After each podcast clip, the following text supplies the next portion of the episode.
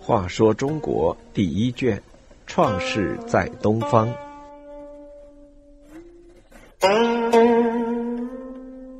一百一十二，小儿子登王位。如果说帝乙嫁妹给周侯是他的一步高棋，那么他传位给小儿子就是他的一步失招。原来帝乙有两个妃子，正妃生有三个儿子，长子名启，次子名仲衍，小儿子名兴，又名寿德。庶妃生有一子名姬子，年岁比启小一点而长于仲衍和寿德。帝乙十分喜欢长子启，因为他知书识礼，为人仁爱厚道，尊敬长辈，办事稳重，是一个能够治理天下、守住家业的人。帝乙很想把王位传给他。其次喜欢的是姬子，他和启一样，也很懂道理，善于思考问题，遇事沉着冷静，也是一位贤人。对于小儿子寿德。帝乙觉得他虽然智慧聪颖、思路敏捷，而且身材高大、勇力过人，能只身与猛兽格斗，但为人不老实，喜欢说谎，生性骄傲，目中无人，不尊敬长辈，不友爱兄弟，脾气又暴躁，听不进半点不同意见。因为自己年事已高，管不了那么多，也就听之任之。确立太子的那天。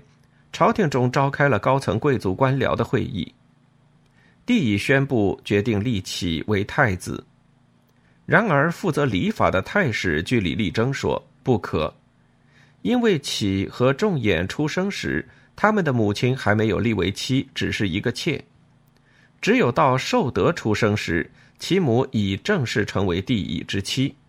太子只有妻之子才能当。绝不可立妾之子为太子，因此君王要立太子，只能立寿德。如果立启，就是违反了祖宗惩罚，要受到众人和后代的耻笑。帝乙听了太史的话，想想确实如此。启虽然是长子，但出生时他的母亲还是妾，立启为太子的确有些名分不正。寿德出生时，他的母亲已经是妻了。寿德虽是小儿子，但立为太子在名分上没什么问题。启出生时，他的母亲是妾，只能说明启的命薄，不能当太子是命中注定。寿德出生时，其母为妻，说明寿德命好，当太子也是天命的安排。想到这里，帝乙就没有和太史争辩。就这样，寿德确立了太子的地位。启作为长子而不能成太子，帝乙觉得有点委屈他。为弥补启精神上的创伤，帝乙给了他一块封地，名威。这块地方在今天山西潞城市的东面。他封地的爵为子，于是启就被称为微子或微子启。他的封地至今仍名为微子镇。帝乙去世之后，由立为太子的寿德继承王位，号为帝辛。帝辛上台后专制暴虐，胡作非为。有一次，他看到一个人涉着冰冷的水过河，觉得此人有特殊的御寒本领，就把那人叫来，割开他的小腿，视其骨髓，看有没有和常人异样的地方。